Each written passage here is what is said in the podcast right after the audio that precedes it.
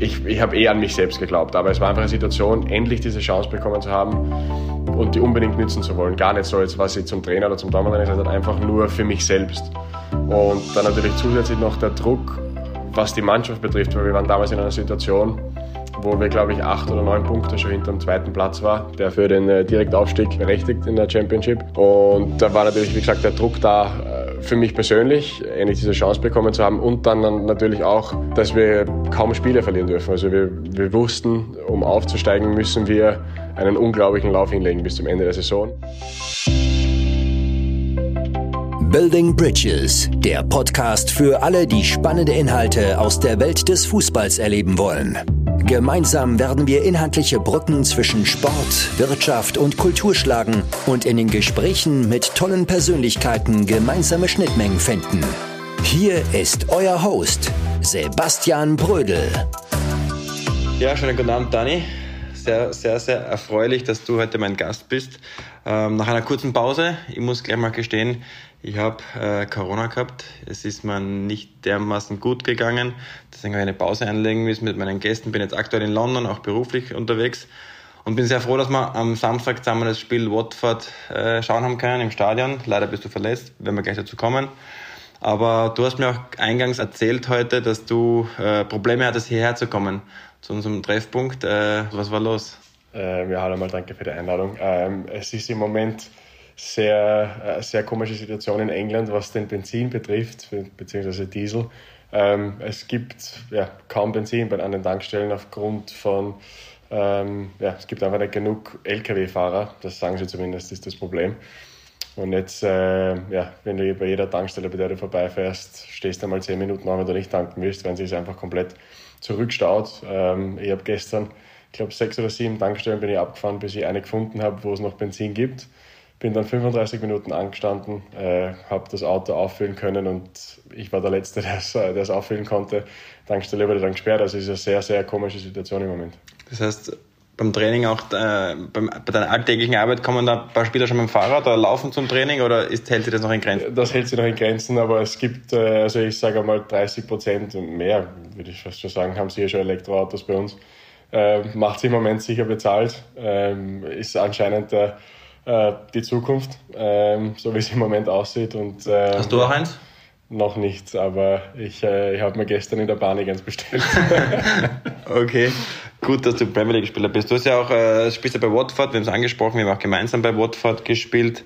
Ähm, bist aber aktuell verletzt. Ganz kurz gehen wir auf die aktuelle Situation ein. Äh, müssen wir uns Sorgen machen, dass du für die Länderspiele ausfällst oder gibt es Hoffnung? Nein, es, äh, es, sollte, es sollte passen. Also ich habe heute ähm, im Prinzip wieder das, das ganze Training mitgemacht und ab morgen sollte dann wieder äh, ja, alles zu 100%, zu 100 passen. Ich habe mir äh, ein paar Fasern im Innenband eingerissen vor zwei Wochen gegen Wolverhampton. Äh, habe dann versucht, die Woche drauf zu spielen, war aber dann ein zu großes Risiko und ähm, ja, habe dann jetzt auch das letzte Wochenende noch ausgesetzt und äh, jetzt soll es wieder passen. Okay, das heißt, der Teamchef Foda bist du natürlich im Kontakt, hast ihm mitgeteilt, dass du fit bist, wirst auch anreisen. Äh, Thema Nationalmannschaft, wenn wir später einsteigen, ich glaube, das ist ja nicht gerade aktuell das wichtigste Thema. Ähm, habe es auch anfangs angesprochen, ich hatte Corona. Leider, wie sieht es bei dir aus? Du warst ja auch in einem äh, sehr arg gebeutelten Land, was Corona betrifft. Äh, aktuell, was wir mitbekommen haben oder was ich auch mitbekommen durfte, bin ja schon seit ein paar Tagen in London, ist es... Äh, ist der Umgang relativ locker geworden. Ich war aber natürlich auch die letzten 18 Monate nicht in, in, in London, um es einschätzen zu können. Wie ging es dir äh, in der Zeit? Wie geht es dir jetzt? Und äh, hast du Corona gehabt oder hast, bist du verschont geblieben? Also ich habe Corona bekommen gleich ähm, am Anfang des Ausbruchs, also Anfang März 2020 und habe ähm, kaum Symptome gehabt, außer äh, Geschmack und Geruch komplett verloren, aber für, für, wirklich eine lange, lange Zeit. Also sicher zwei Monate konnte ich nichts riechen und schmecken. Sonst Gott sei Dank äh, keine, äh, keine Symptome. Also ich habe mich weder krank gefühlt noch sonst irgendwas. Ähm, also da habe ich, hab ich sicher ein bisschen Glück gehabt. Aber ja, es war ja dann in England klar sehr, äh, sehr ernste Situation mit, mit ich glaube, drei Lockdowns waren es im Endeffekt, die wir, die wir hatten, was natürlich für die ganze Economy eine Katastrophe war. Nicht nur in England, eh, auf der, auf der ganzen Welt, aber da habe ich es halt, halt sehr mitbekommen. Und äh, mittlerweile ist es ähm, wie du kurz angesprochen hast, sehr relaxed wieder. Also es gibt kaum Einschränkungen. eigentlich gar keine Einschränkungen, wenn ich, wenn ich so nachdenke. Das Einzige ist eben noch das Reisen. Das wird auch, glaube ich, jetzt gelockert am 4. Oktober. Ähm, also ja, wenn du jetzt in, in London oder in England allgemein unterwegs bist, merkst du von Corona eigentlich nichts mehr. Und in den Stadien sind ja auch die Zuschauer wieder zurück. Die Stimmung ist äh, gigantisch. Du bist die Nummer eins bei Watford, du bist die Nummer eins bei der Nationalmannschaft. Ich kenne dich ja schon länger, man muss, man muss aber schon ehrlich äh, auch eingestehen, dass Daniel Bachmann sehr lange nicht auf der Landkarte der österreichischen Fußballer war. Ähm, bist dann quasi wie die Jungfrau zum Kind gekommen, hast die Europameisterschaft spielen dürfen. Wir haben lange darüber diskutiert, wir haben etliche Jahre bei Watford gemeinsam gespielt. Ähm, glaubst du, man kennt dich jetzt in Österreich gut genug oder glaubst du, äh, muss man diesen Podcast heute anhören, um äh, Daniel Bachmann noch besser vorzustellen? Ich glaube, es schadet sicher nicht, den, den Podcast anzuhören. Also das auf keinen Fall.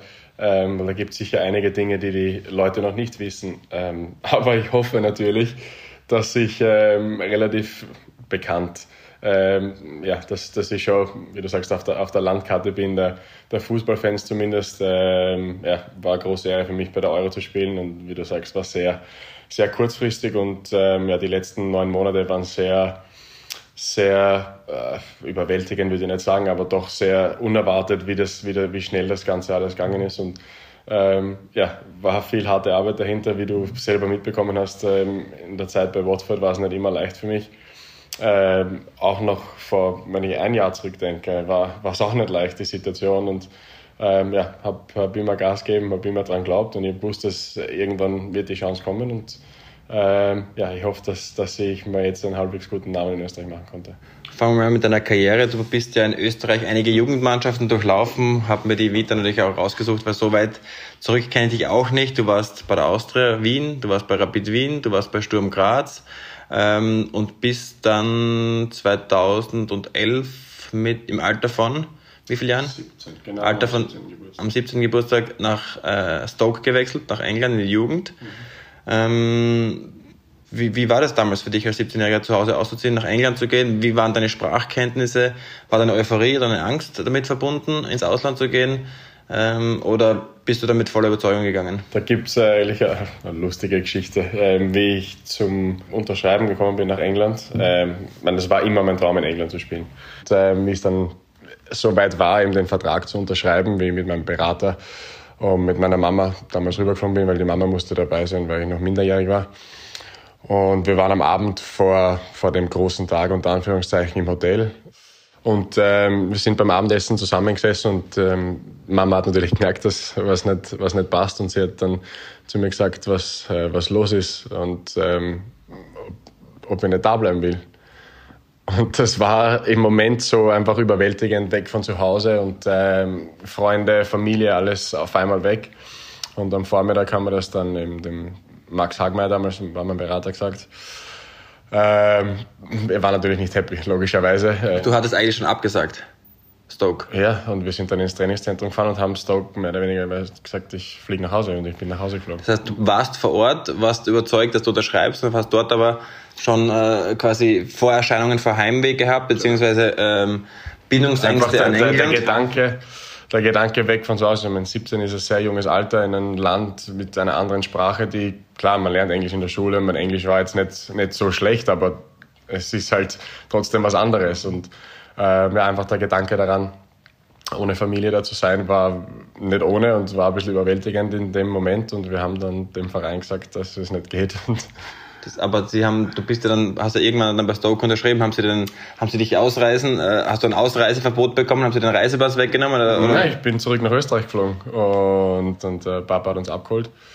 Ja, dann der Dormann-Trainer, der Andy Quay damals von, von der ersten Mannschaft, war eigentlich der, dem ich zu verdanken habe, dass ich jetzt in England bin, weil der hat meine Eltern, mich und äh, auch, auch den, den Max sehr gepusht, dass, ähm, dass ich das eben mache und dass sie auf mich schauen werden und dass sie eben alles dafür tun, um, um äh, ja, dass, es mir, dass es mir gut geht. Und dann nach ein paar Tagen habe ich einfach gesagt, oder habe ich dann gesagt, ich, ich mache es, weil so eine Chance kann ich mir nicht gehen lassen. Der Verein will mich offensichtlich sehr und hat äh, Vertrauen in mir und hat einiges mit mir vor.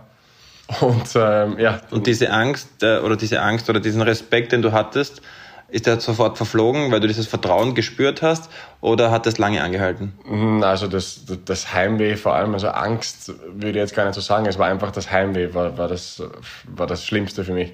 Auch nachdem ich eben wieder dann äh, nach England geflogen bin, habe den Vertrag unterschrieben, für zwei Jahre damals. Ähm, die ersten paar Wochen waren wirklich nicht ohne, also einfach unglaubliches Heimweh. Ich glaube, ich habe jeden Tag äh, war damals bei Gasteltern, ich habe sicher jeden Tag geweint. Also das, da, da bin ich auch nicht, da schäme ich mich auch nicht dafür. Ich glaube, das ist äh, ganz normal in so einem Alter. Auch ein gutes Zeichen. Und ja, war, war wirklich, nicht, wirklich nicht leicht. Was viel geholfen hat, ich war mit einem zweiten Spieler bei einer Gastfamilie, der war Schweizer. Das heißt, der hat meine Sprache gesprochen, was natürlich äh, sehr, sehr geholfen hat. Ähm, und äh, ja, es war wirklich, wirklich nicht leicht. Und äh, diese Anfangszeit, konntest du da Leistung bringen oder warst du nicht du selbst äh, von dem, was du gekonnt hast? Oder warst du schon so weit, dass du im Training fokussiert warst, an deine Leistungsgrenze gehen konntest? Oder hat dich das dann auch im Training und in deinem damalig schon sehr jungen Alter im Beruf gestört? Na, also ich muss sagen, im Fußball eigentlich gar nicht, weil da, da war ich eben nur fokussiert auf den Fußball. Wenn ich im Trainingszentrum war, da, da merkst du das Heimweh nicht, weil du bist mit 20 anderen Jungs, einige, die in einer ähnlichen Situation sind, eben der Schweizer auch und ähm, wir hatten Spieler von, von, von ganz England und ich weiß gar nicht, ob wir sonst noch ein paar internationale hatten, aber doch einige, die auch bei Gastfamilien waren in einer ähnlichen Situation und da, da denkst du nicht wirklich dran, da bist du im Training, da bist du in der Kraftkammer und das, das Problem unter Anführungszeichen oder da, wo es halt dann schwer war, war einfach am Nachmittag zu Hause, wo du viel Zeit hast nachzudenken und ähm, ja, einfach du denkst, ähm, ja, jetzt hätte ich gern, weiß ich nicht, Eiernockel von der Mama oder irgendwas einfach von zu Hause. Ähm, so Dinge waren einfach schwer, aber was die Leistung betrifft, also was ich mir zurückerinnern kann, ich glaube, ich habe wirklich von Anfang an gute Leistungen gebracht und ähm, ja, im November habe ich mich dann relativ schwer verletzt. Ähm, Im ersten Jahr? Im gleichen Jahr, nach, nach drei, vier Monaten. Äh, da hatte ich Spondylolisthesis, heißt das. Ähm, eine, Was ist das genau? Meine, ich hatte eine Stressfraktur in, im Wirbel ähm, zwischen L4 und L5. Oder, ja, der L5, glaube ich, war der Wirbel, der angebrochen war. Dann ist die Bandscheibe verrutscht und das Ganze hat sich infiziert.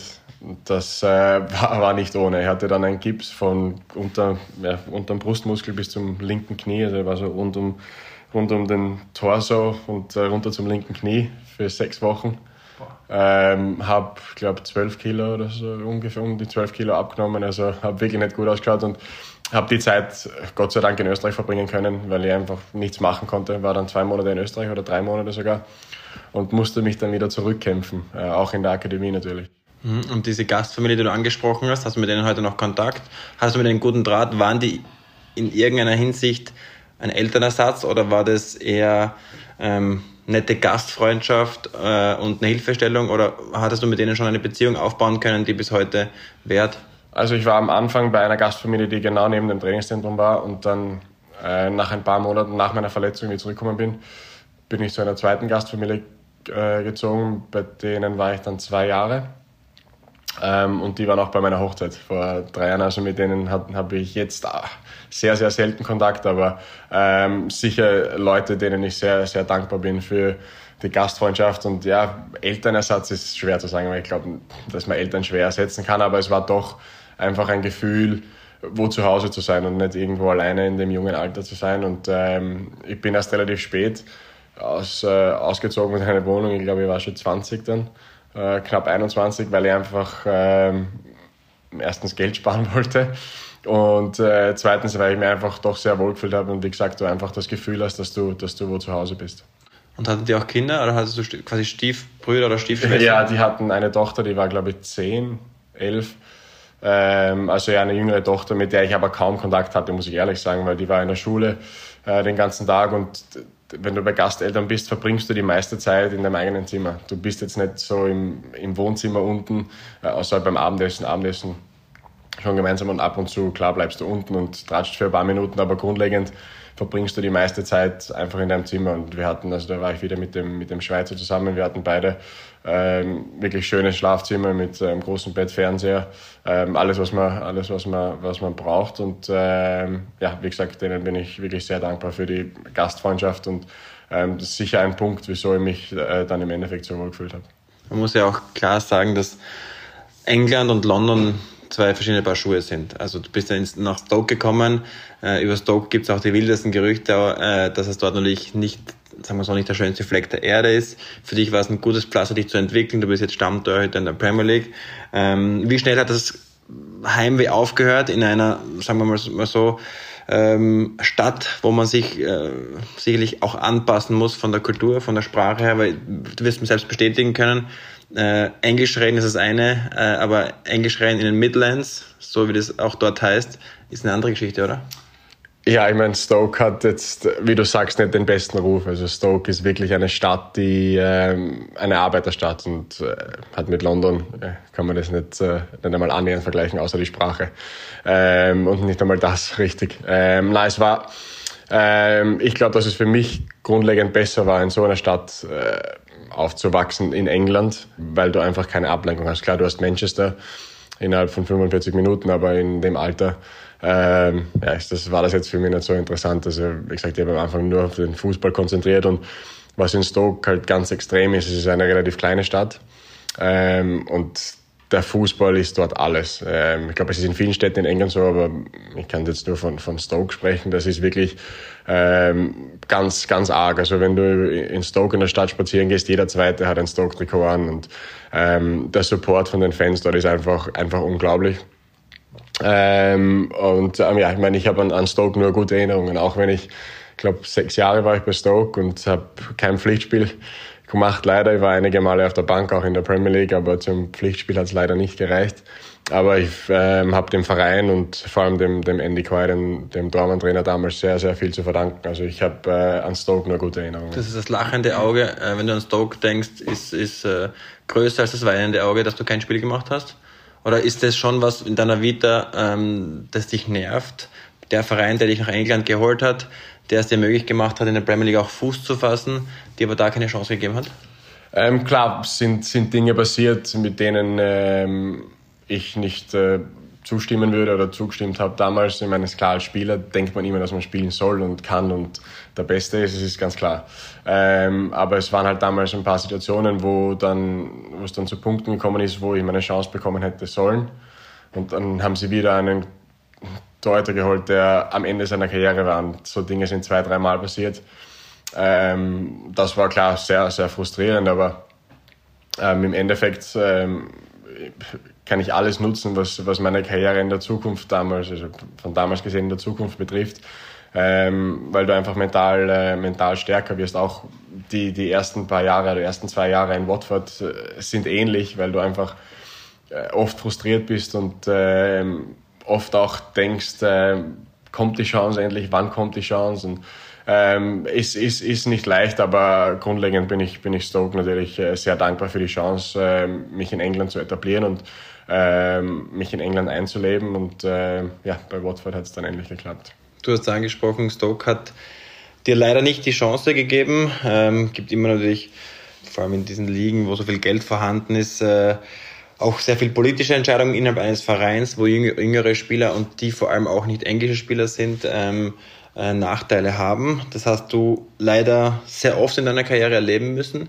Wir haben etliche Gespräche, wir haben unsere Freundschaft ja auch in Watford geformt ähm, und wir hatten oft Diskussionen beim Mittagessen, bei unseren Abenden in London, äh, bei unseren Abendessen. Ähm, ich muss im Nachhinein sagen, ich glaube, ich war der falsche Ratgeber wirklich für dich, weil ich glaube, wir wissen jetzt alle, dass du in Österreich äh, der Stammtorhüter bist, wir wissen alle, dass du jetzt in der Premier League äh, spielst, aber die Geschichte, wie es dazu kam, wie lange du warten musstest, wie viel Geduld du aufweisen musstest, wie viel Schleifen du wieder fliegen musstest, um endlich zu landen in der Premier League. Äh, das ist ja unglaublich. Und ich glaube, hättest du damals auf mich gehört, würdest du jetzt wahrscheinlich nicht in der Premier League spielen, sondern vielleicht mal in der zweiten deutschen Bundesliga äh, dich etablieren. Vielleicht würdest, wärst du schon in der Bundesliga oder auch in der Premier League, aber du wärst einen anderen Weg gegangen.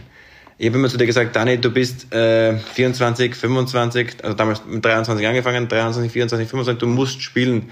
Du hast so viel Potenzial, du zeigst es im Training. Es muss im Fernsehen gezeigt werden du sie dann auch damals nach Schottland ausleihen lassen hast, und eine gigantische Saison hingelegt.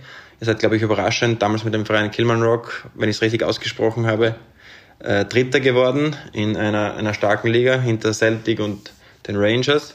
Und äh, hast dich dort etabliert, kamst du nach Watford zurück und alle haben gedacht, wenn du jetzt hier nicht spielst, dann gehst du irgendwo in die Championship, zweite englische Liga oder vielleicht zum anderen Premier League Verein, mhm. weil du warst, du warst eine Marke. Du warst Daniel Bachmann, der in England oder in United Kingdom bekannt war und hast dich dann wieder bei Watford unter Anführungszeichen auf die Bank setzen müssen, müssen und hast eigentlich diesen Schwung, den du aufgebaut hast in Schottland, äh, wieder verblassen lassen. Nicht nur du, natürlich gab es da auch politische Entscheidungen von Watford, ich habe sie ja damals auch mitbekommen. Aber was, was kannst du äh, jetzt im Nachhinein sagen, war das Entscheidende, dass du diese Geduld aufweisen konntest? Oder musstest du die Geduld aufweisen? Hattest du keine andere Chance? Oder hättest du in manchen Situationen vielleicht ähm, mehr, mehr pushen müssen, dass du weg darfst, um auch zu spielen? Weil du hast ja auch einige Jahre, muss man sagen, im Nachhinein leider hergeschenkt, dass du auf der Bank warst oder nicht im Kader warst. Ähm, jetzt im Nachhinein ist es natürlich leicht zu reden, aber vielleicht kannst du mitteilen, was es bedeutet, in diesen Ligen wie die Premier League so auf Geduld zu bauen und dann belohnt zu werden. Es war ähm, ja nach, nach, dem, nach dem Jahr in Schottland ähm, bin ich natürlich zu Watford zurückgekommen mit ganz anderen Ambitionen als das, was dann im Endeffekt einget, äh, eingetreten ist. Ähm, da warst du selbst noch beim Verein, hast das selbst mitbekommen. Ähm, es war ja sehr frustrierend wieder, da ist das Wort frustrierend wieder. Das, das äh, kommt in meiner Karriere öfters vor. Ähm, es war einfach eine Situation, wo eben, wie du sagst, wir haben eine sehr gute Saison mit dem Verein gespielt, die, die beste Saison ähm, in der Vereinsgeschichte äh, mit, mit einem Punkterekord und zum ersten Mal seit, ich glaube, 35 Jahren international qualifiziert. Ähm, bis Mitte, Ende Februar haben wir sogar um den Meistertitel mitgespielt, bis dann Celtic ähm, im Endeffekt davongezogen ist. Was für einen Verein wie Kilmarnock natürlich überragend war. Ähm, und ich hatte natürlich ähm, in dem Sommer danach, in der Vorbereitung bis, bis hin zum Transferschluss, äh, einige, einige Angebote, die meisten auf Laien, ähm, was auch mein, äh, meine bevorzugte Variante gewesen wäre. Ähm, und ja, das wurde von Watford damals alles äh, abgelehnt. Ähm, natürlich, wenn, wenn dann die ersten zwei, drei äh, Leihangebote kommen, die von, von guten Vereinen war in der Championship was dabei, es war auch in der deutschen Bundesliga was dabei. Ähm, und das, ähm, da denkst du dann schon, wenn die, wenn die wirklich gute, gute Angebote von guten Vereinen abgelehnt werden, da beginnst du dann schon nachzudenken und ähm, da war ich sicher ein bisschen naiv und zu verstehen und ähm, ja, in meinem Kopf war dann aber, okay, ja, die, die lehnen die, die zwei, drei guten Angebote ab, die dürften ja doch einen Plan für mich haben und ich werde in der Saison sicher eine Rolle spielen. Äh, Im Endeffekt bin ich in der kommenden Saison dann, in der wir dann abgestiegen sind, äh, nicht einmal auf der Bank gesessen und äh, nur auf der Tribüne. Und das war, das ist natürlich äh, mental sehr, sehr schwer, wenn du von so einem Hoch mit äh, Riesenambitionen, mit einem riesen Selbstvertrauen wieder zurückkommst und dann einfach das ganze Jahr trainierst, ohne dass irgendwas passiert. Ich muss sagen, ich habe zwei Cup-Spiele gemacht die jetzt auch nicht wirklich gut gelaufen sind. Wir sind damals gegen einen Drittligisten ausgeschieden. Ähm, Macht es natürlich auch nicht besser, die Situation. Ähm, ich habe in dem Jahr sicher einiges gelernt. Ähm, jetzt nicht am Fußballplatz, sondern, sondern abseits einfach das Mentale. Ähm, ich habe einfach versucht, auch wenn es an manchen Tagen stehst du in der Früh auf oder kommst ins Trainingszentrum und denkst, was mache ich eigentlich da? Wieso bin ich da? Ich kann mich auch an ein, zwei Frustmomente erinnern, natürlich mit dir, wie mir auch äh, dann gemeinsam trainiert. Ähm, ich glaube, du wurdest auch mal vom Trainingsplatz verwiesen äh, oder hast dich mit jemandem angelegt im Training. Ähm, war eine dieser Frustsituationen. Ich kann es jetzt nicht genau wiedergeben. Ich habe es nur im Kopf, wie du dann abmarschiert bist, deine Handschuhe ausgezogen hast und ich glaube am nächsten Tag dich entschuldigen musstest. Ähm, ich konnte es nachvollziehen. Vielleicht hätte ich, ähm, also im Gedanken wäre ich gleich gewesen, im Tun vielleicht anders. Aber muss schon sagen, das, was teilweise mit dir aufgeführt wurde, für die Leistungen, die du gebracht hast, habe ich auch nicht nachvollziehen können. Ähm, ich habe dich ja immer gepusht dazu, dass du natürlich bei Watford bleibst als Freund, aber ähm, auch in Anbetracht dessen, dass Österreich jetzt nicht unter Anführungszeichen ein Torwartproblem hat, aber in Österreich sicherlich Riesenchance schon damals vorhanden war, dieser Stammtorhüter zu werden, dass ich dem in Aussicht gestellt habe. Und wir haben oft darüber geredet, wie du noch nicht einberufen äh, warst, dass ich äh, da an dich glaube, dass du das machen kannst und dafür Spielpraxis brauchst. Und auch unter dem damaligen Trainer Franco Foda, vielleicht die deutsche zweite Liga, äh, mein Rat gewesen wäre, weil er schaut dorthin. Also Franco Foda ist äh, Deutschland begeistert, er ist Deutscher, er hat da hingeschaut. Deswegen mein, war mein Rat immer, dass du da diesen, diesen Schritt machst. Ähm, aber du hast dich für Watford entschieden, im Nachhinein die richtige Entscheidung. Ähm, ihr seid in dem Jahr abgestiegen, wo du keine Sekunde auf der Bank Platz genommen hast. Ähm, hast du dich gefreut? Hast du eine Chance gesehen? Äh, ich muss ehrlich sagen, gefreut kann, kann ich nicht sagen, weil ich war natürlich im Kader und war bei jedem Spiel dabei und war auch dann bei dem Spiel dabei, weil wir hatten ja am letzten Spieltag noch eine realistische Chance, den Klassenhalt zu schaffen. Ähm, es ist dann wirklich alles gegen uns gelaufen. Ich glaube, Aston Villa hat gewonnen und wir haben, wir haben verloren ähm, gegen Arsenal auswärts, wo wir eigentlich gewinnen hätte, so, hätten sollten. Wir haben wirklich Villa hat noch unentschieden oder unentschieden und, äh, und genau und die haben aber relativ spät, glaube ich, den Ausgleich gemacht und äh, wir waren schon 2-0 hinten, wenn ich mich nicht täusche, und, oder 3-0 sogar und haben aber unglaubliches Comeback gehabt. Äh, 3-2 ist, glaube ich, das Spiel im Endeffekt ausgegangen. Ähm, ich bin, ich bin mein Danny Welbeck. Es war auf jeden Fall knapp im Endeffekt, das, das, das weiß ich. Wir hatten un, unzählige Torchancen. Der Emiliano Martinez hat damals im Tor gespielt, ähm, wirklich äh, Top-Leistung gebracht und hat uns dann den Abstieg ähm, beschert.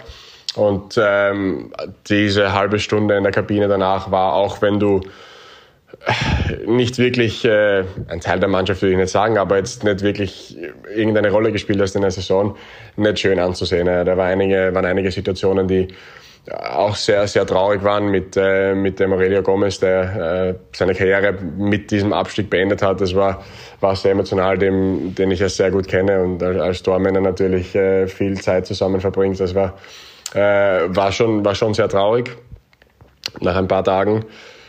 Klar habe ich dann...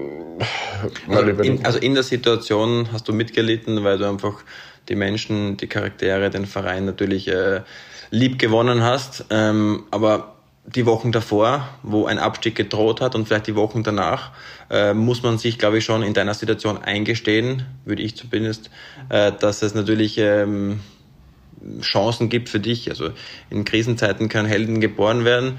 Äh, andere Spieler haben hohe Verträge, die müssen vielleicht den Verein verlassen. Also wenn man es ganz runterbricht auf, auf deine persönliche Situation, kann man eigentlich im Nachhinein sagen, ähm, ist der Ausgang so natürlich perfekt gewesen.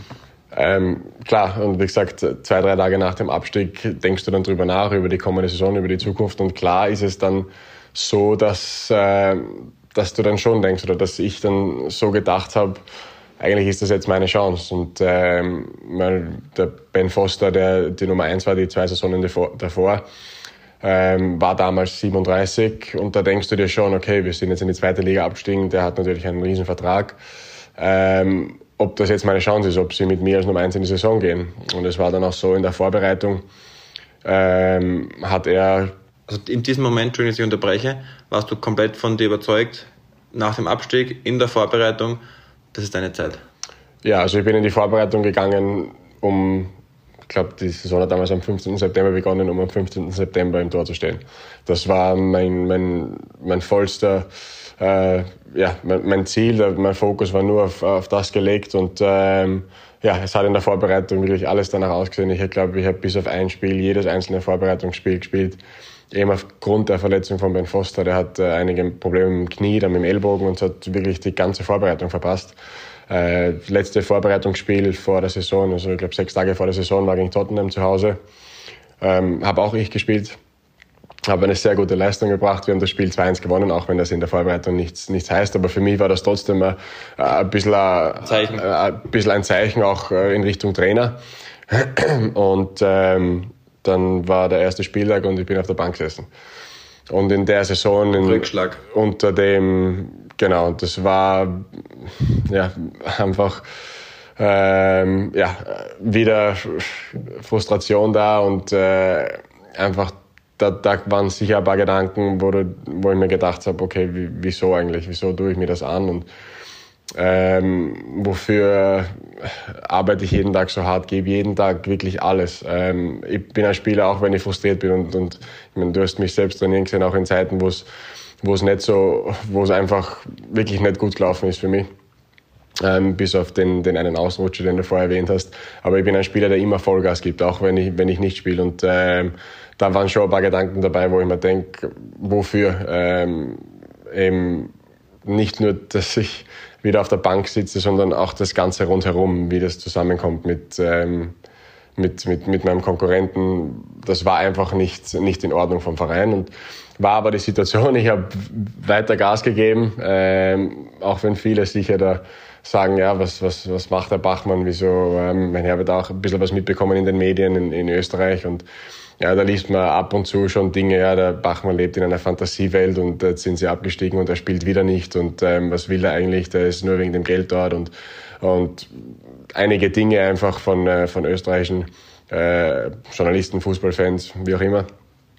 Und ähm, ja, im Laufe der ersten vier, fünf Monate in der Saison unter dem Vladimir Ivic dam, äh, damals sind einige Dinge passiert, ähm, mit denen ich nicht einverstanden war, was, was einfach im Fußball ist nichts fair, aber es sind einfach Dinge passiert, wo ich alleine ganze Woche trainiere. Ähm, mein Konkurrent teilweise nicht einmal im Trainingszentrum war und er direkt zum Spiel kommt und spielt. Und das waren einfach Dinge, ähm, die ich dann auch angesprochen habe. Ähm, und äh, ja, hat, hat nichts geändert. Ich habe weiterhin, weiterhin Gas gegeben. Trainer hat weiterhin gegen mich entschieden. Und ja, dann ähm, sind die Resultate immer schlechter geworden, so Anfang Dezember, Ende November, Anfang Dezember. Der Trainer ist dann kurz vor Weihnachten ähm, entlassen worden und der neue Trainer ist gekommen. Äh, beim ersten Spiel hat dann wieder mein Konkurrent gespielt ähm, und danach hatten wir äh, ein FA Cup Spiel gegen Man United im Old Trafford. Ähm, und wir haben 1-0 verloren, aber wir haben wirklich eine sehr gute Leistung gebracht. Ich habe wirklich sehr, sehr gut gespielt. War das dein erstes Saisonspiel? Das war, ich habe im Cup davor schon gespielt, ähm, im, im Carabao Cup, wo ich äh, lustigerweise, das war gleich nach dem ersten Ligaspiel. Also beim Freitag war das erste Ligaspiel, Dienstag das erste Cup-Spiel im Carabao Cup. Äh, ich glaube, ich habe sieben oder acht unglaubliche Paraden gehabt im Spiel. Das Spiel ist im Endeffekt 1-1 ausgegangen und wir haben dann im Elfmeterschießen 3-0 gewonnen.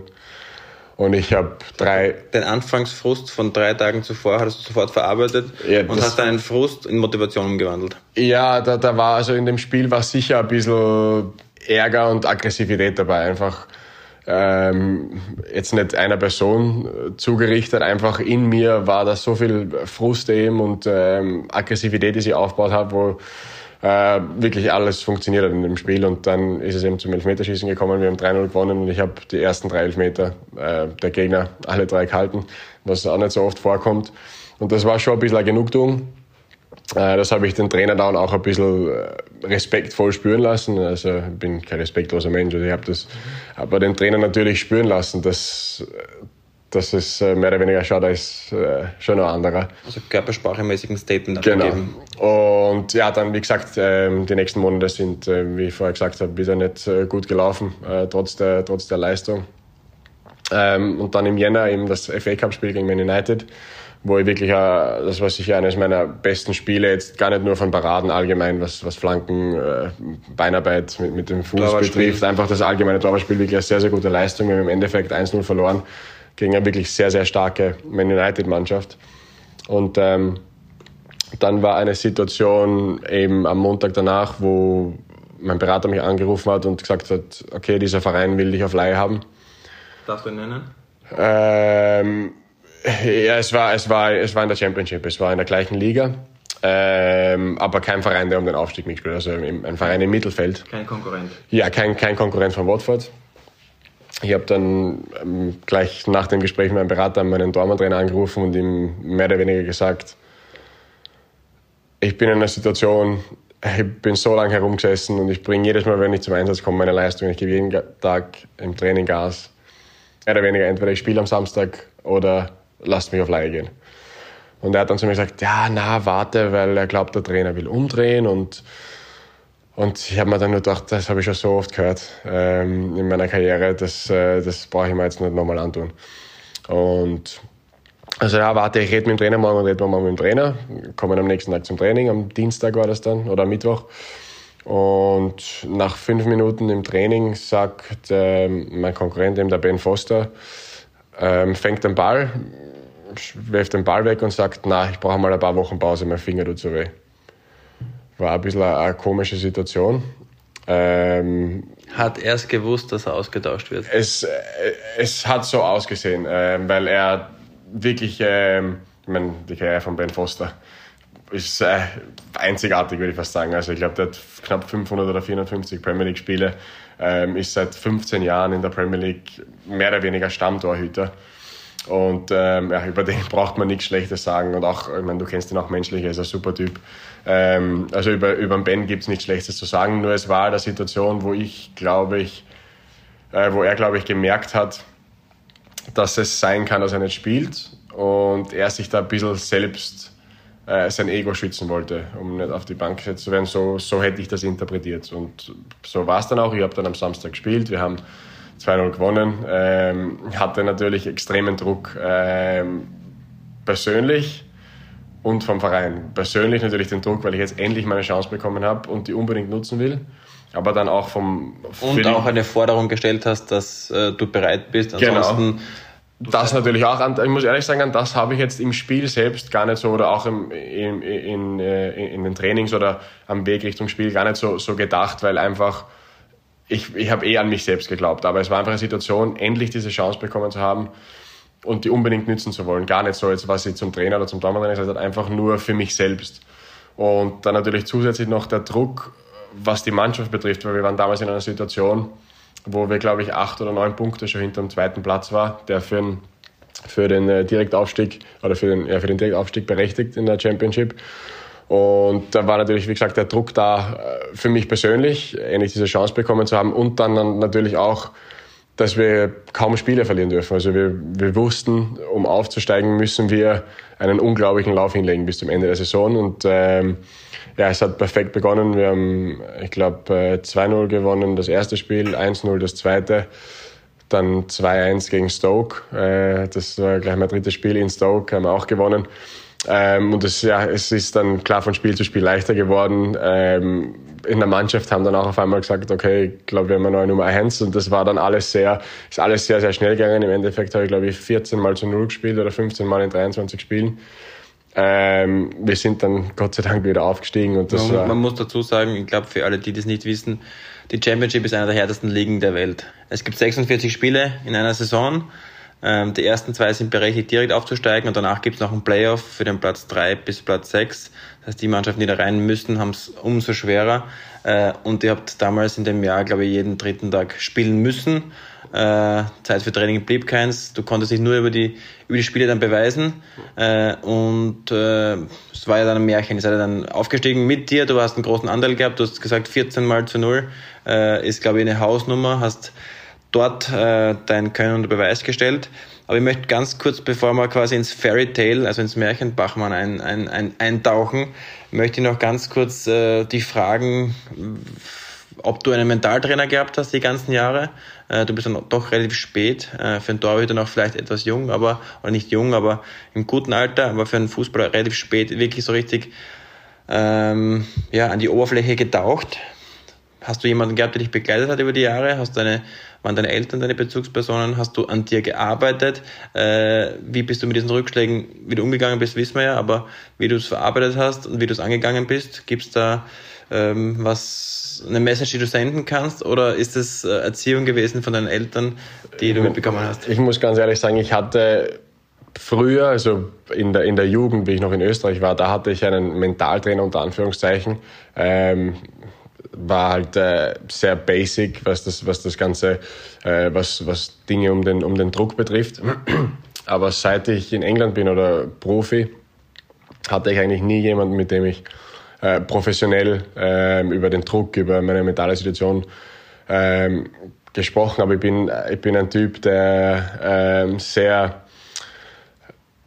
ich würde nicht sagen, ich, ich sehe immer das, äh, das Positive in allem, aber ich bin sehr relaxed und ich bin ein Typ, wenn was, was nicht gut läuft, ich mache mich da jetzt nicht so extrem fertig. Deshalb ähm, ist gar nicht nur im Fußball. Das heißt, du kannst Beruf und Privates komplett trennen, immer schon gekonnt.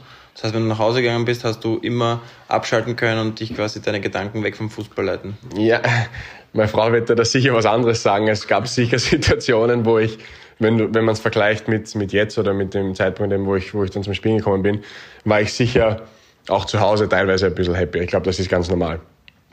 Aber ich bin nicht ein Typ, der, ähm, der da mentale Hilfe braucht und ähm, das, das, das ist schwer zu beschreiben, aber ich, ich, ich, ich brauche das einfach nicht. Es ähm, gibt viele Spieler, die ich kenne, sehr viele Spieler, die ein, zwei, dreimal pro Woche mit, äh, mit Mentaltrainer äh, Zoom-Calls machen oder auch äh, jetzt mittlerweile wieder, wieder treffen.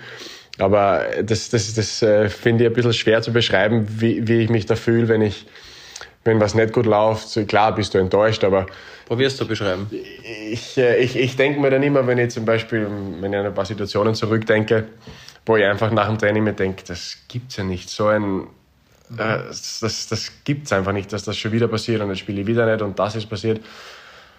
Und ich denke mal halt dann ähm, ähnlich wie mit, äh, wie mit Dingen, die jetzt in den letzten Monaten mehr passiert sind, seit ich zum Spielen komme, wo auf Social Media ähm, weiß ja jeder, was, was da los ist mit, dem, mit dem Rassismus und das geht aber uns äh, Europäern äh, genauso, was, was, was die Dinge betrifft. Ich habe unzählige Morddrohungen bekommen. Wir, hatten, äh, wir haben die Polizei schon einschalten müssen. du hast Morddrohungen bekommen? Ja, zwei, drei verschiedene Dinge, wegen Wetten, wegen also, die, die, also deine Follower oder diejenigen, die den Kommentar hinterlassen haben, die ja. haben auf irgendein Spiel gewettet und ja, waren nicht zufrieden mit deiner Leistung, dass ihr Ergebnis aufgegangen ist. Es, äh, das, das, das kam vor, dann gab es ähm, eine Morddrohung, die ähm, ein bisschen ein lustiger lustige Hintergrund hat. Das, äh, der Ben Foster, mein, mein Konkurrent, der hat seinen eigenen YouTube-Channel, das Cycling GK. Ich weiß nicht, ob, äh, ob, man den in Österreich kennt oder. Ja, ich glaube, kurz zur Erklärung: Es ist ein, er ist ein Torwart, äh, wie du es angesprochen hast, ja, richtig genau. erfolgreicher Torwart, aber er liebt auch den Radsport und hat seinen eigenen YouTube-Kanal ähm, und äh, hat da, glaube ich, etliche tausend Supporter und Fans. ich und glaube, er hat jetzt mittlerweile knapp eine Million Subscribers auf YouTube, also was ja unglaublich ist innerhalb von einem Jahr. Ähm, und da die Hauptvideos oder die Videos, die halt die, die meisten die meisten Viewers bringt, waren immer die, die diese Matchday-Vlogs, wo er halt den ganzen Tag vor dem Spiel und auch die Anreise zum Spiel gefilmt hat, inklusive dann die GoPro im Tor hat. Ähm, was natürlich klar ist, man als Fußballfan überragend anzusehen und Live, live GoPro Übertragung. Nein, nicht live. Er hat die einfach im Tor stehen und hat, macht dann nach jedem Spiel ein acht, neunminütiges Video eben mit der Anreise zum Spiel, im Bus mit den Spielern, beim Abendessen. Ähm, wirklich vieles, das man nicht zu sehen bekommt. Und äh, sicher auch Dinge, die. Und die Morddrohung kam von ihm.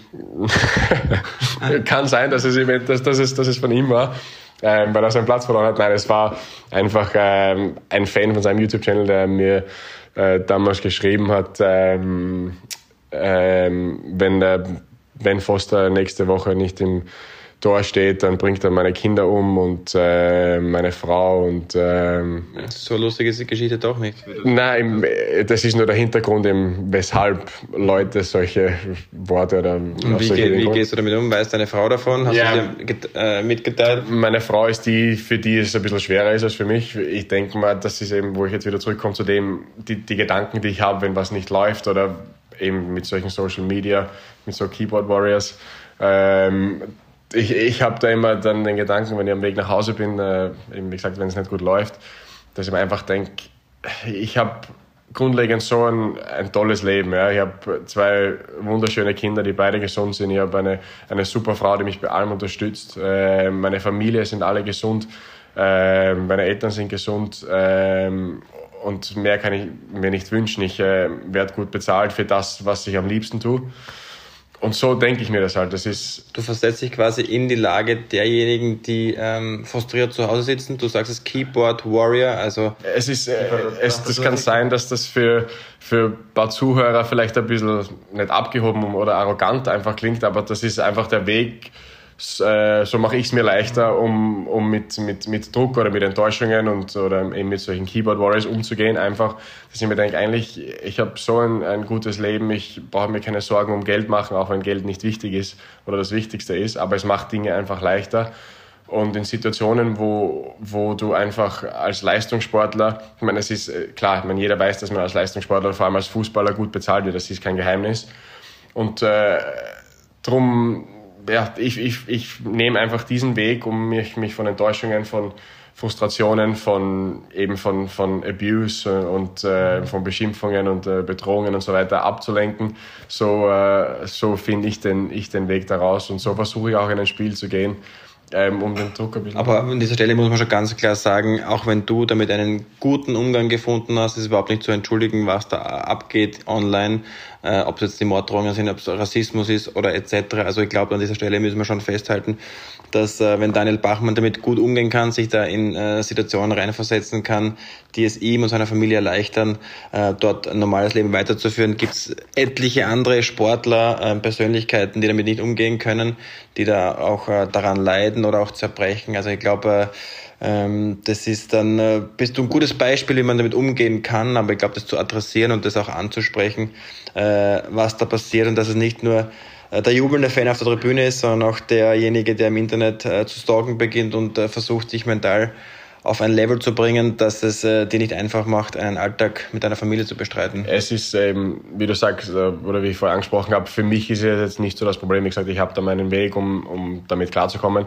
Für meine Frau ist es, ist es doch ein bisschen schwerer, wenn die sowas lest, vor allem was die Kinder betrifft. Und ähm, meine Frau ist natürlich sehr viel alleine, vor allem letzte Saison war es sehr extrem, weil wir ja doch, äh, wir hatten 46 Spiele von Ende September bis am 8. Mai war die Saison aus. Also das ist ein kurzer Zeitraum um 46 Ligaspiele plus, ich glaube, fünf Cup-Spiele hatten wir. Mhm. Also 51 oder 50 Spiele, sagen wir, äh, in weiß ich nicht, sieben oder acht Monaten. Ähm, das war wirklich, also ich war teilweise vier, fünf Tage die Woche, inklusive Nächte nicht zu Hause. Und das, das macht halt für meine Frau dann ein bisschen schwer, wenn sie liest, ja, wenn du wieder spielst, dann komm und bring deine Familie um. Wenn sie weiß, dass sie die nächsten drei Tage und Nächte alleine ist. Das sind halt so Dinge, die, ähm, die es natürlich nicht, nicht leicht machen. Auch für mich natürlich versuche sie da so gut wie möglich zu unterstützen und zu beruhigen. Wir haben eben mit dem Fall auch die Polizei eingeschalten. Ähm, ist im Endeffekt nichts äh, rausgekommen.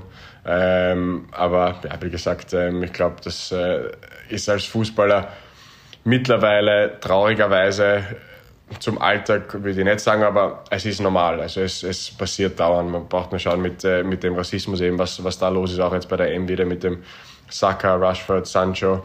Ähm, passiert in der Premier League jedes Wochenende.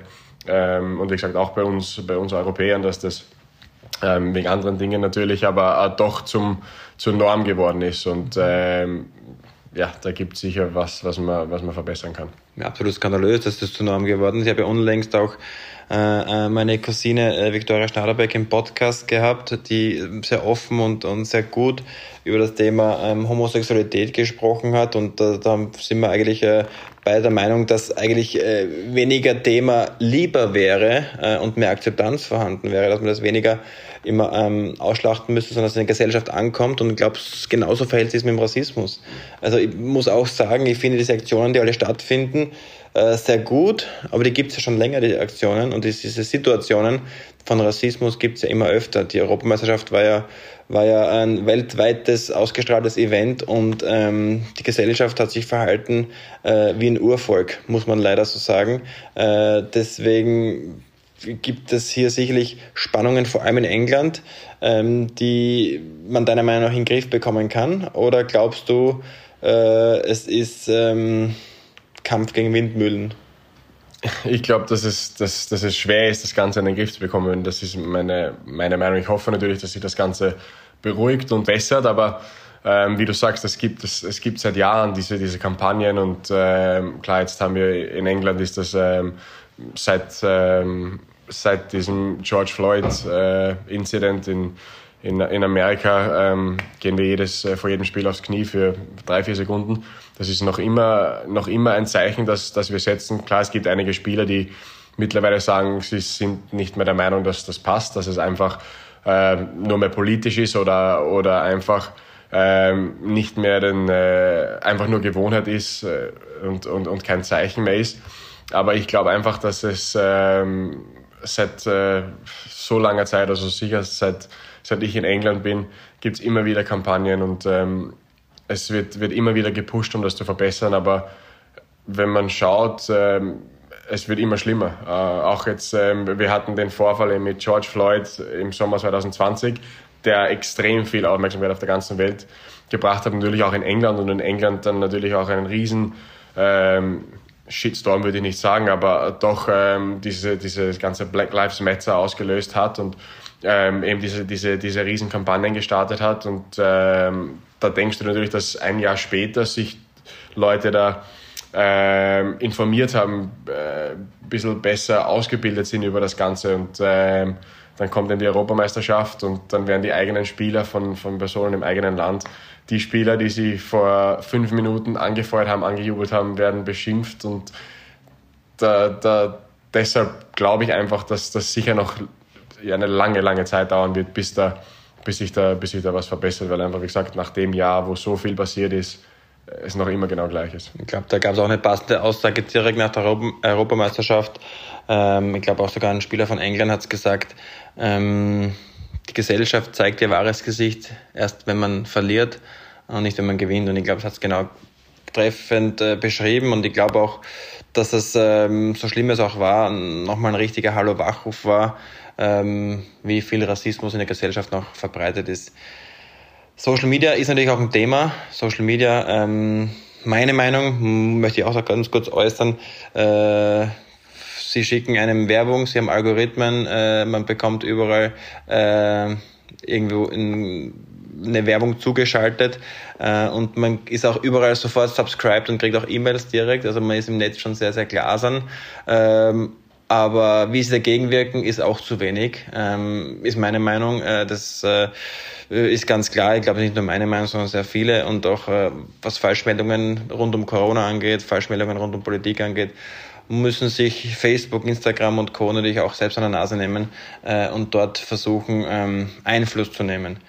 Äh, wenn wir jetzt auf Instagram kommen, passendes Schlagwort, es gibt eine berühmte Persönlichkeit, die dir folgt auf Instagram, habe mir das angeschaut. Äh, Sir Elton John, Ehrenpräsident von Watford, begeisternder Fan natürlich, noch immer, äh, auch ab und zu im Stadion. Es gibt auch Bilder von dir mit Elton John. Er folgt dir. Welche Bilder liked er und äh, wie ist euer Draht? Gibt es einen Draht? Gab es mal einen Austausch?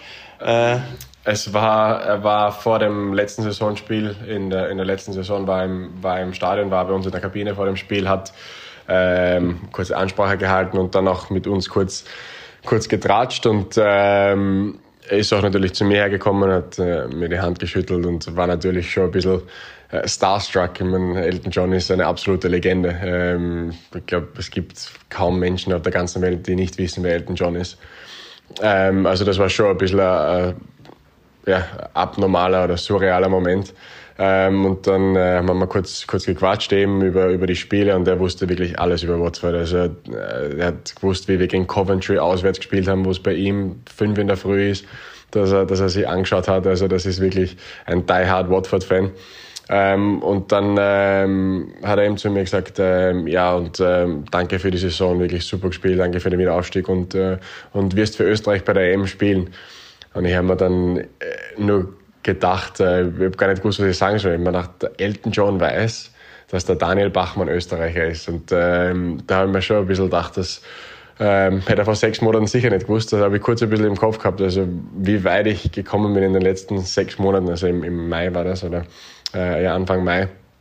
Ähm, auch wenn es jetzt nicht wichtig ist, wer die kennt und wer nicht. Aber das war doch so ein bisschen ein, ein Moment, wo ich kurz gedacht habe, das ist schon arg.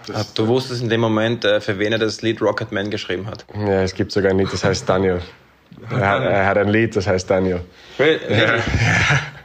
Wegen dir? Natürlich.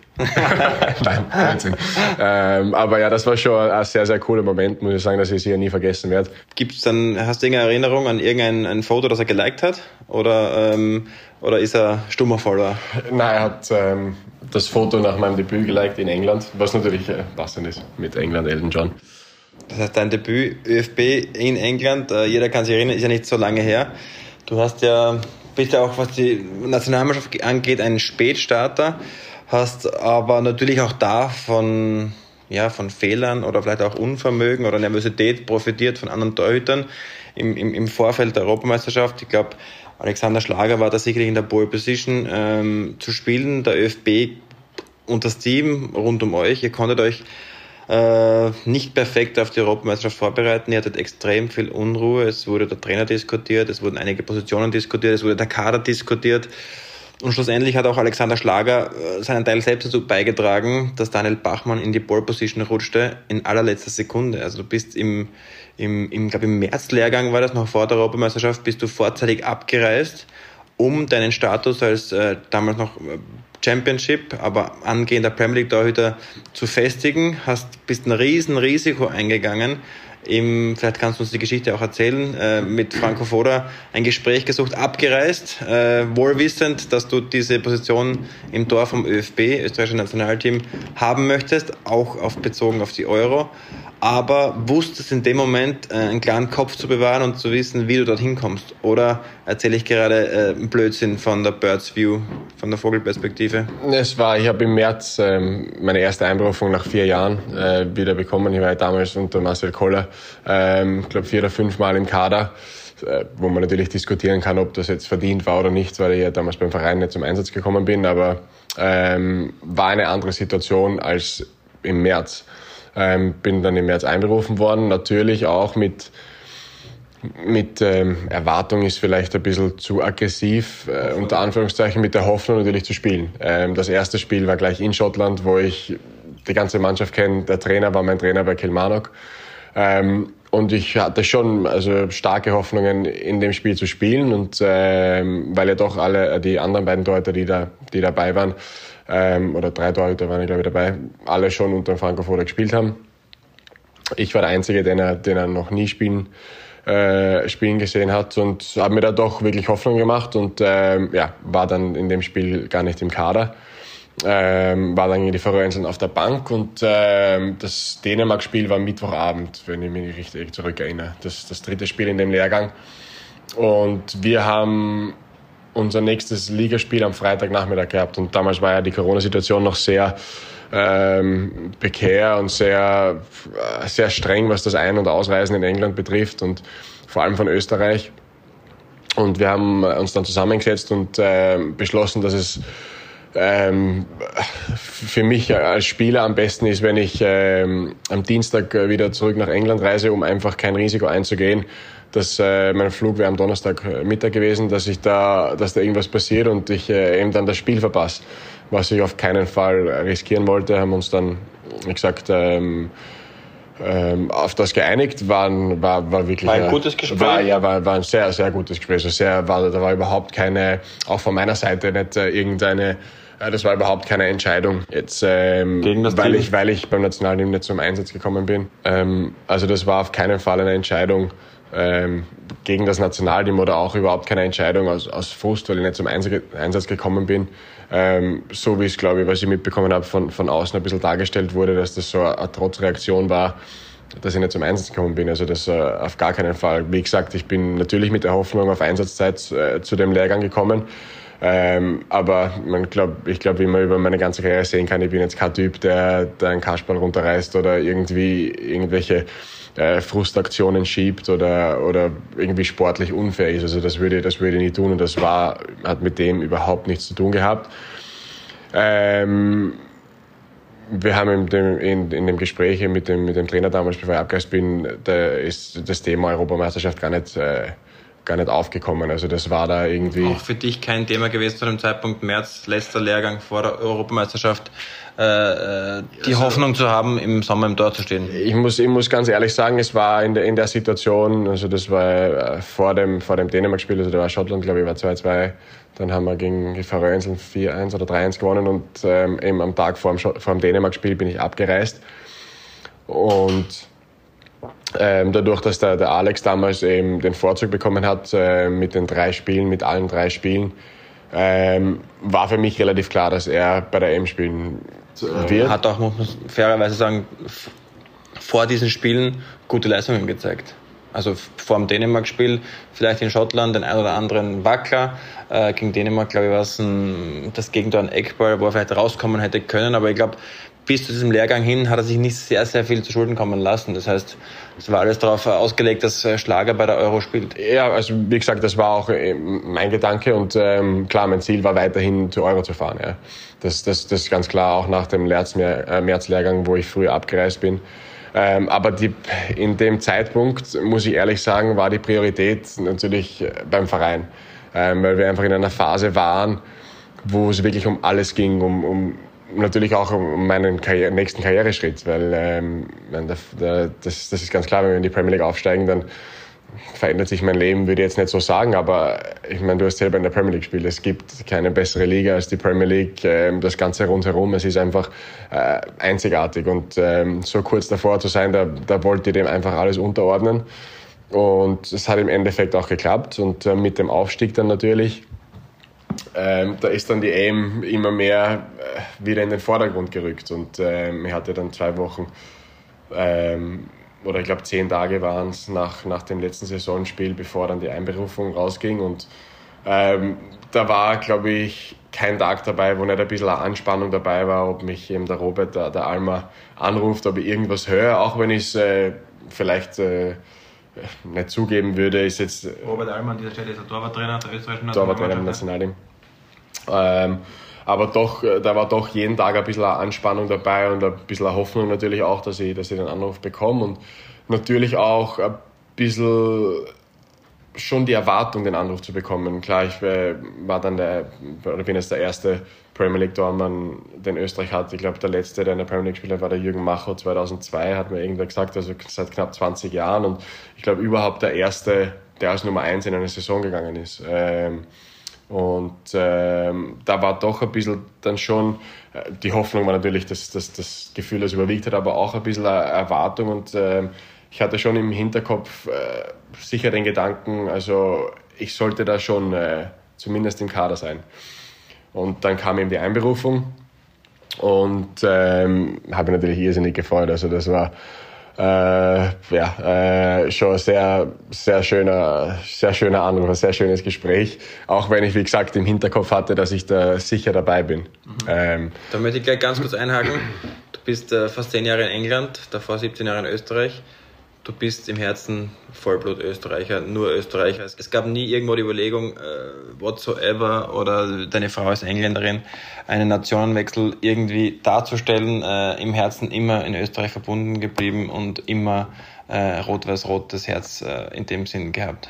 Also für mich, äh, ja, ich bin Österreicher durch und durch. Das wird sich auch, wird sich auch nie ändern. Ähm. Sag das nicht. Du bist äh, eine Engländerin verheiratet, äh, deine Kinder sind, äh, wachsen hier auf und ich glaube, dich zu kennen, zu sagen, ein Rückzug nach Österreich, ich möchte deine Eltern jetzt nicht enttäuschen, aber ich kann mir auch schon sehr gut vorstellen, Daniel Bachmann nach zehn Jahren Premier League auch äh, sich hier auch festzusetzen. Ja, ich meine, das, das ist, äh, aber das hat ja damit nichts zu tun, dass ich äh, Vollblut-Österreicher bin. Also das, äh, das ändert an, an, an, dem, an der Tatsache nichts. Also auch wenn ich in England wohne, mein Herz wird immer in Österreich sein. Ich bin, wie gesagt, Österreicher durch und durch und ähm, ich hätte auch schon, schon längst einen englischen Pass beantragen können. Ähm, nicht nur aufgrund meiner Frau, auch aufgrund des Zeitraums, äh, in dem ich schon in England bin. Aber das, äh, und, äh, ja, den Gedanken habe ich, hab ich nie irgendwie Zeit verschwendet. Jetzt wäre es ziemlich blöd, wenn du es beantragst, wenn du gerade Nummer eins in Österreich bist. Aber den Ausflug wollte ich nur ganz kurz machen. Aber ich will ich jetzt nicht unterbrechen mit deinen Ausführungen zur, zur, zur Nationalmannschaft. Äh, ich glaube, da gibt es noch sicherlich einen anderen spannenden Punkt, den du uns gleich erzählen wirst. Ähm, was mich natürlich extrem interessiert und, und das, du hast gerade diese Zeitperiode angesprochen vor der Europameisterschaft, du hast die Einberufung bekommen, ist halt angereist und euch ist ein richtig, richtig, äh, äh, richtiger Wind äh, ins Gesicht geblasen. Medial gab es einige Aussagen von Marc Janko, einem guten Freund von mir. Es gab äh, sehr viele Gerüchte um eine Trainerentlassung, Trainerwechsel. Es gab sehr viel Unruhe rund um die Stimmung der Mannschaft. Natürlich waren die Ergebnisse nicht gut. Ähm, aber ihr seid angereist und habt von Anfang an bewusst, ist jetzt meine Frage, bewusst die Entscheidung getroffen, ein gutes Bild abzugeben, nach in der Öffentlichkeit dazustehen, als ob die Stimmung gut wäre. Also habt ihr uns was vorgespielt oder habt ihr es wirklich gelebt? Ich muss ganz ehrlich sagen, die jetzt von, von Anfang an bis zum 26. Juni, also bis zu dem, bis zu dem Italien-Spiel, war wirklich jeder Tag ein Tag, den ich nie vergessen werde, weil einfach der Zusammenhalt in der Mannschaft von Anfang an äh, so überragend war. Also klar, es gibt in, in Mannschaften gibt's immer Gruppen, immer ein paar Freundschaftsgruppen. Meine, du, du warst selber lange äh, im Geschäft, du weißt, wie das ist, aber es hat wirklich jeder, äh, ist super miteinander ausgekommen. Es, gab ähm, nicht einen einzigen Tag, wo es irgendwelche Diskussionen gab in, innerhalb der Mannschaft. Also da, da gab es überhaupt nichts. Und wie gesagt, ähm, das ganze Erlebnis ist jeden einzelnen Tag. Also es gibt Geschichten von jedem einzelnen Tag, die ich da aufzählen könnte. Da könnte man drei Tage da sitzen, weil einfach das so ein tolles Erlebnis war. Der Zusammenhalt der Mannschaft und ähm, ja wirklich, äh, wirklich was, wo ich Gänsehaut bekomme, einfach wie du siehst, wie du als Mannschaft zusammenwächst in, in, in dem Zeitraum. Obwohl es sicherlich ähm, auch in die andere Richtung hätte gehen können. Auch mit dem, mit dem medialen Druck unter Anführungszeichen ähm, von außen, mit dem, mit dem Ganzen vom Beginn weg, ja, die Stimmung ist nicht gut und, und das ist nicht gut und alles ist schlecht und die WM wird sowieso nichts und was weiß ich alles. Ähm, hätte natürlich leicht in die andere Richtung gehen können. Dann noch dazu, wenn du so lange in einer Bubble bist, weil es war ja so, dass wir nicht raus durften. Wir waren wirklich in. Du sagst, das Bubble ist auch im Vorfeld, glaube ich, extrem oft demedisiert geworden, dass es schlechte Stimmung gibt. Das hast du gerade widerlegt. Du hast davon einen sehr, sehr ähm, homogenen äh, Eindruck erzählt. Äh, aber diese Bubble, äh, die, die glaube ich jetzt von außen betrachtet, dass die nicht so schlimm war weil ihr hattet davor ja auch 18 Monate Corona. Es gab Corona, jeder war im Prinzip äh, zu Hause, jeder war irgendwo für 18 Monate in einer Bubble ähm, mit dem Verein. Du weißt es selber in der Premier League, in der deutschen Bundesliga, beim Nationalteam. Es gab nur mehr Bubbles. Äh, das, deswegen glaube ich, könnte auch Corona hilft niemanden aber diese Situation sicherlich geholfen haben, was uns 2016 in Frankreich, glaube ich, ein bisschen so das Genick gebrochen hat, dieser Terrorangst-Bubble, weil wir es nicht gewohnt waren ähm, könnte für euch schon vielleicht auch ein Vorteil gewesen sein, aus dem ihr äh, Kraft gezogen habt, dass es nicht so irritierend war? Oder war es doch stressig und nervig? Ich weiß, was du meinst mit, mit dass, dass wir an die Bubble, äh, dass wir das gewöhnt waren und dass das, das, das, das sicherlich, aber es ist trotzdem ein Unterschied, ob du in einer Bubble bist, wo du zu Hause bist und dann im Training, zu Hause und im Training und ein freies Leben hast. Wir waren sechs Wochen in einem Hotel eingesperrt, wo wir wirklich nicht, nicht raus konnten. Ähm, wir, wir, wir durften nicht mal selbst zum, zum DM oder zum Piper gehen, um, um uns Deos und so weiter zu kaufen. Unbezahlte Werbung hier. ähm, also es war wirklich sehr, sehr extrem und es war sicher nicht, sicherlich nicht leicht und wie gesagt, es hätte auch in die andere Richtung gehen können, was diesen, diesen Zusammenhalt betrifft, weil es ja doch ein langer Zeitraum ist mit, äh, weiß ich nicht, 60 Leuten zusammen oder weiß nicht genau, wie viel, wie viel es waren, aber 60 Leuten zusammen und es war wirklich äh, ja, einfach ein, ein, tolles Erlebnis. Und rückblickend war das, äh, habt ihr zu wenig rausgeholt, eben nach der Europameisterschaft ein paar Interviews von dir gelesen, dass du jetzt nicht in ein Loch gefallen bist, aber schon, dass du sehr gelitten hast, dass es dir sehr schwer gefallen ist, diese Europameisterschaft, die für dich ein, das absolute Highlight äh, in deiner Karriere war. Ähm, und auch die erfolgreichste Europameisterschaft, die eine österreichische Mannschaft gespielt hat, äh, äh, mit sehr viel Lob ausgeschieden im Prinzip. Ähm, bist du nach deinen Worten in ein kleines Loch gefallen, äh, das äh, vielleicht uns so kurz beschreiben kannst, beziehungsweise auch ganz kurz deine Einschätzung, äh, wie die Leistung bei der Europameisterschaft einzuordnen war? Ja, es war natürlich eben, was ich, wie ich eben das beschrieben habe, mit, äh, mit ich bin ein bisschen in ein Loch gefallen, das ist genau so. Also es war ja, ich bin nach dem Spiel in London, gleich in London geblieben, eben aufgrund der, der Reise. Nach dem Ausscheiden. Nach dem Ausscheiden gegen Italien äh, bin ich gleich in, in London geblieben, einfach aufgrund der, der Reisebestimmungen. Äh, wenn ich nach Österreich zurückgeflogen wäre, hätte ich in Quarantäne müssen, äh, wenn ich eben wieder die, die Reise nach England äh, gemacht hätte. Darum bin ich gleich in England geblieben und das war so eine Situation, eben das Spiel war um, um neun am Abend also relativ, relativ spät. Und ähm, dann natürlich sind wir noch im Hotel zusammengesessen und ähm, hatten da so ein bisschen einen Abschluss. Und dann in der Früh aufgestanden und ich, äh, meine Frau hat mich dann vom Hotel abgeholt und wir sind nach Hause gefahren. Und dann ähm, war das schon so ein bisschen, ähm, auf einmal ist dieses ganze, dieser ganze Zusammenhalt und ähm, dieses ganze es ist schwer zu beschreiben, aber diese, diese ganze diese Kameradschaft und ähm, die ganzen Jungs auf einmal weg. Ich meine, klar, ich, mein, ich habe mich irrsinnig gefreut, meine Familie. Euro Blues gehabt quasi. Genau, ich meine, ich habe mich irrsinnig gefreut, meine Familie, meine Kinder zu sehen, die ich knapp äh, also sechs Wochen nicht gesehen habe und ähm, das war natürlich klar, die Freude hat dann natürlich überwiegt, was das betrifft, aber trotzdem auch, wie ich dann zu Hause mit meinen Kindern war, war ich schon ein bisschen traurig fast, dass das, dass das Ganze jetzt so abrupt zu Ende gegangen ist. Ähm, aber ja, wie gesagt. Ähm, Ihr wart ja nah dran, äh, das, die Sensation zu schaffen. Ich glaube, äh, das war sicherlich das äh, nervenaufreibendste Spiel auch für uns Zuschauer, das zuzuschauen gegen den späteren Europameister. Das äh, macht, äh, macht die Sache nicht besser, in ein Loch zu fallen und äh, ähm, äh, so knapp dran gewesen zu sein. Aber dennoch, glaube ich, gibt es sehr, sehr viel Positives, was man von dieser Europameisterschaft mitnehmen kann. Dennoch sie war nicht einfach für dich. Wenn wir uns zurückerinnern, im ersten Spiel gab es danach viel Diskussion. Ich habe dich in Schutz genommen, also bevor du jetzt da, äh, mir da irgendwas anhängen willst, ich habe dich in Schutz genommen. Ich habe da Ähm, Kommunikationsprobleme gesehen, ja, aber ich habe auch einen Foul gesehen äh, und, und keine Schuld an dir gesehen. Das sahen in Österreich der ein oder andere Experte anders. Ähm, wieder mal das Wort Rückschlag, das sehr oft in unserem Podcast jetzt vorkam. Äh, Im ersten Spiel, das dennoch gewonnen wurde, ähm, hat dich nicht irritiert. Also du hast das äh, weggestellt. Nein, eigentlich gar nicht. Also ich muss ganz ehrlich sagen, ich äh, als Spieler, ich mein, wie gesagt, wir haben schon ein paar Mal gesagt, du warst selbst Spieler, du weißt ja, wenn du einen Fehler machst. Also du, du spürst das ja. Und ich habe ähm, von der ersten Sekunde, wie der Ball ins Tor gegangen ist, äh, bis äh, die zwei, drei Tage danach, wo da ein bisschen äh, Kritik auf mich zugekommen ist, nicht einmal dran gedacht, dass das jetzt ein Foul war, also dass das jetzt ein, ein Fehler war. Ähm, einfach weil, äh, ja, weil es in meinen Augen kein Fehler war. Es war sicher das, das, das ganze Tor da gab es einige Dinge, die man besser machen kann. Ich habe sie damals schon angesprochen. Ich hätte am Boden liegen bleiben können und mein, das, das Gesicht halten, dann hätte der Schiedsrichter abpfiffen, bevor der Ball überhaupt ins Tor geht. Aber du bist englischer Torhüter, das macht man. man macht es in England nicht. Man muss auch das, den Unterschied mal festhalten. Es gibt kein in dem Sinn Diving durch diesen VR wie der Schiedsrichter vielleicht umso mehr. Aber du bist jetzt äh, knapp zehn Jahre in England erzogen worden, äh, vom Spielstil, von der Härte. Äh, ein englischer Torhüter bleibt du nicht liegen. Ja, na, so, und der Typ bin ich, bin ich, ja, bin ich einfach nicht, ähm, dass ich da, dass ich da, ich bleib wirklich nur dran liegen, wenn's, äh, ja, wenn's, wenn's wirklich und wenn's, äh, wenn ich wirklich kaum aufstehen kann.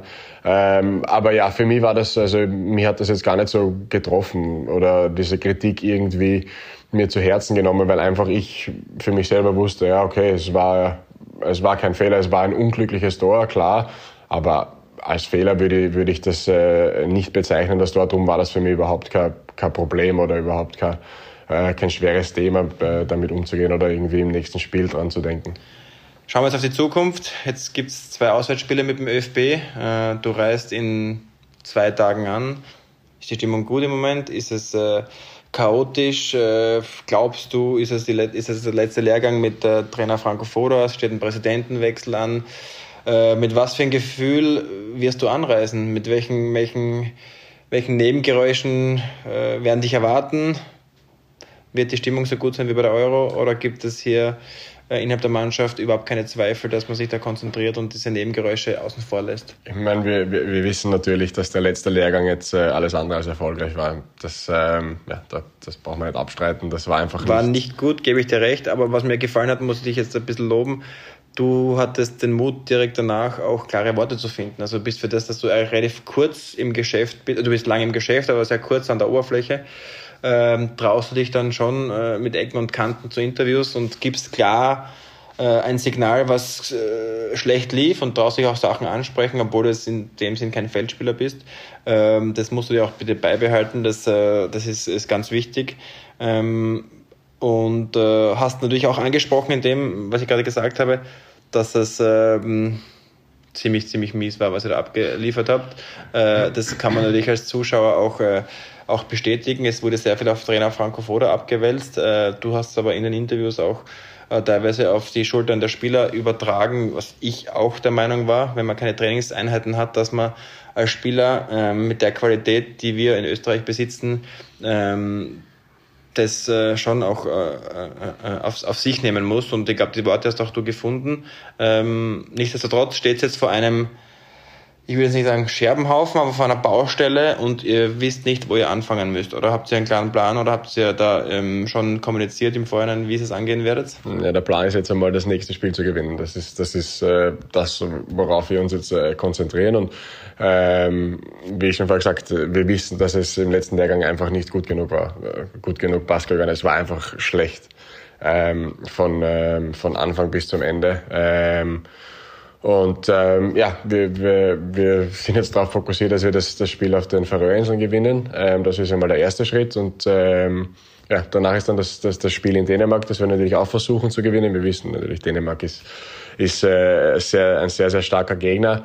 Ähm, aber ja, wie du sagst, wir haben einen wirklich sehr, sehr guten Kader mit, äh, mit Spielern, die in, in Top-Ligen spielen, die bei Top-Vereinen spielen.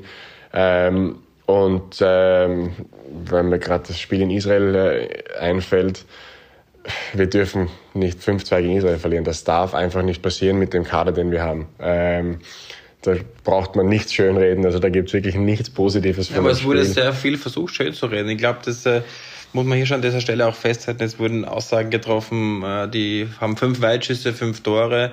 Äh, man hat im Vorhinein aber gewusst, sie können gut schießen aus der zweiten Distanz, das wurde dir sicherlich auch vorbereitet.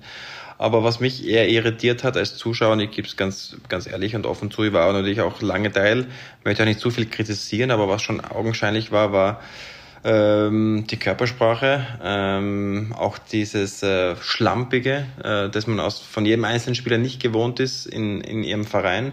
Da ist voller Fokus da und bei der Nationalmannschaft war das beim letzten Lehrgang schon das Gefühl von außen gesehen, dass äh, eine gewisse Trägheit, äh, Schlamperei dabei war und dementsprechend hat man mit offensiven Chancen handiert, aber auch defensiv natürlich, äh, sagen wir mal, dich als Torwart sicherlich äh, extrem unter Druck gesetzt. Ja, es war einfach, ähm, es ist, da gibt es viele Punkte, die, die man ansprechen kann, was, was jetzt. Wir wollen es auch nicht analysieren. Für mich würde interessieren, wenn du sowas siehst im Spiel, hast du den Mut, nachdem du jetzt erst knapp sechs Länderspiele, fünf Länderspiele hast, äh, da auch neun Länderspiele, okay, äh, Entschuldigung, jetzt haben wir neun mittlerweile, ähm, bist du schon Routinier, äh, dass du, ähm, siehst du dich in der Position, als Torhüter auch während des Spiels einzugreifen? Ich bin grundlegend ein Spieler. Ich glaube, dass es, ähm, klar, es gibt gewisse Dinge, die man, die man als unerfahrener Spieler unter Anführungszeichen vielleicht nicht ansprechen sollte. Ähm, aber trotzdem, ich bin ein Spieler, auch wie ich bei Watford in die Mannschaft gekommen bin. Ich bin kein Spieler, der, der da hinten drin steht und äh, einfach nur versucht, die Bälle zu halten. Ich bin ein Spieler, der, den du das ganze Spiel hören wirst, der, wenn Dinge nicht passen, auch, äh, das ist ja, äh, am Spielfeld ist es ja nicht so, dass wir, dass wir uns gegenseitig schimpfen und, äh, und äh, das irgendwie persönlich ist. Wenn wir was zueinander sagen, jetzt wurscht, ob das ich bin oder ein anderer Spieler, äh, dass äh, wir uns versuchen, gegenseitig zu helfen und einfach Dinge zu verbessern. Und äh, das, äh, ich kenne genug Spieler, die damit nicht umgehen können und die, die einiges sofort persönlich, äh, persönlich persönlich rede ich jetzt nicht, nicht nur von national, im Allgemeinen im Fußball ist das, ist das, äh, kommt das sehr oft vor, dass es einfach schwer ist, mit Spielern am Spielfeld zu kommunizieren, ohne dass es in eine Diskussion gerät äh, oder eine Diskussion ausartet. Was äh, meiner Meinung nach schade ist, weil wie gesagt, wir sind am Spielfeld, um uns gegenseitig zu helfen. Wenn Dinge am Spielfeld passieren, die einfach verbesserungswürdig sind und es gibt Spieler, die in besseren Positionen sind, um das zu sehen, dann äh, wird das auch angesprochen und äh, aber nur um, um äh, um, um uns zu helfen und um der, um der Mannschaft zu helfen. Und ich, äh, ich würde mit, mit meinem besten Freund, äh, den ich seit 15 Jahren kenne und jetzt eventuell im nationalen Spiel genauso reden, wie mit, äh, wie mit einem Spieler, der, den ich jetzt vielleicht nicht so gut kenne wie, wie, wie andere Spieler. Und ähm, ich will, dass er das nicht persönlich nimmt. Genauso wie wenn, wenn ihm was von mir nicht passt, ist das für mich auch okay, wenn, wenn er was zu mir sagt. Ähm, und solche Dinge ähm, dass, dass, dass wir das einfach allgemein im Fußball, bei uns bei Watford genauso und im Nationalteam auch brauchen, dass wir dass wir aufeinander hören, dass wir uns, uns vertrauen, genauso wie es, wie es bei der Euro war. Das war im letzten Lehrgang ein bisschen, äh, ein bisschen eine schwierigere Situation, so aus welchen Gründen auch immer. Aber ähm, ja, ich sagte eben, um nochmal zu dem Israel-Spiel zurückzukommen, ähm, wir dürfen keine fünf Tore gegen Israel bekommen, wurscht, ob das Weitschüsse sind oder Elfmeter, das ist komplett egal. Wir dürfen keine fünf Tore gegen Israel bekommen. Und klar, die Chancen vorne haben wir auch verschwendet, das ist ganz klar. Nur ähm, das passiert im Fußball. Aber die Tore, die wir hinten bekommen haben, das ist einfach, ähm, ja, das darf nicht passieren. Und ähm, dann natürlich auch äh, das Schottland-Spiel war, war, war sehr schwierig, war sehr, sehr körperbetont. Aber wie schon vorher angesprochen, wir haben so einen äh, starken Kader. Ähm, und äh, ich glaube einfach die Dichte des Kaders und die Einzelspieler, die wir haben, wenn man schaut, äh, bei welchen Vereinen die spielen und bei welchen Vereinen die, ähm, ich will jetzt nicht sagen Führungsspieler sind, jeder bei, bei seinem Verein, aber doch Stammspieler bei, bei wirklich Top-Vereinen, dass wir da einfach mehr, mehr auf den Platz bringen müssen und dafür sind natürlich wir Spieler verantwortlich. Ja, dann wünsche ich dir alles Gute für die angehenden Spiele. Ich hoffe natürlich, dass dein Knie einigermaßen regeneriert ist bis dahin. Äh, wir können wahrscheinlich vor allem in Dänemark äh, einen sehr starken Daniel Bachmann als, aus österreichischer Sicht gebrauchen. Ich glaube aber, dass es natürlich auch ähm, ja, viele Lösungen gibt. Du hast angesprochen, der Kader ist gut bestückt. Ähm, es gibt die Qualifikation, es gibt auch die Hintertür Nations League, wo man sich für Katar äh, qualifizieren kann. Natürlich alles Gute auf diesem Wege. Ähm, ja, auch familiär wünsche ich dir das Beste. Ähm, bist ja mittlerweile auch Vater von zwei Kindern äh, in sehr jungen Jahren, muss man sagen, ist sehr untypisch mit 26. Ähm, aber haben es vorhin gesprochen, eine Frau ist Engländerin. Ähm, du kannst auch deine Zukunft eventuell in England sehen. Gibt es noch private Träume jetzt als Abschluss, äh, die du dir erfüllen möchtest, unabhängig vom Fußball? Ähm, oder siehst du dein ganzes Leben äh, im, dich dem Fußball widmend? Ja, im Moment ist natürlich der volle Fokus auf den Fußball. Meine Karriere ist jetzt endlich äh, ja, ins Laufen gekommen und jetzt äh, endlich am richtigen Weg und ähm, ja, dem werde ich jetzt alles äh, unter, unterordnen und ähm, natürlich versuchen, ähm, in den nächsten 10, 12 Jahren so erfolgreich äh, wie möglich zu sein auf Vereinsebene und natürlich auch mit, mit dem Nationalteam zu so vielen äh, Großturnieren wie möglich zu fahren. Und ähm, äh, ja, das ist jetzt äh, mein primärer, äh, darauf ist mein primärer Fokus gerichtet und ähm, ja, ich freue mich auf, auf, auf die Zukunft. Ja, perfekt. Alles Gute, Dani. Und ich glaube, jetzt haben wir uns auch äh, ein, ein, ein leckeres Dinner in London verdient. Wir werden jetzt noch äh, eine Night Out machen, wie man so schön sagt, hier in England. Alles Gute, äh, bleib gesund, bleib fit, viel Spaß, vor allem in deinem weiteren Karriereweg. Äh, wir werden dich beobachten, wir werden dich äh, verfolgen. Und wie gesagt, äh, bleib selbstkritisch, ohne Rückschläge bitte ab jetzt und alles, alles Gute. Dankeschön.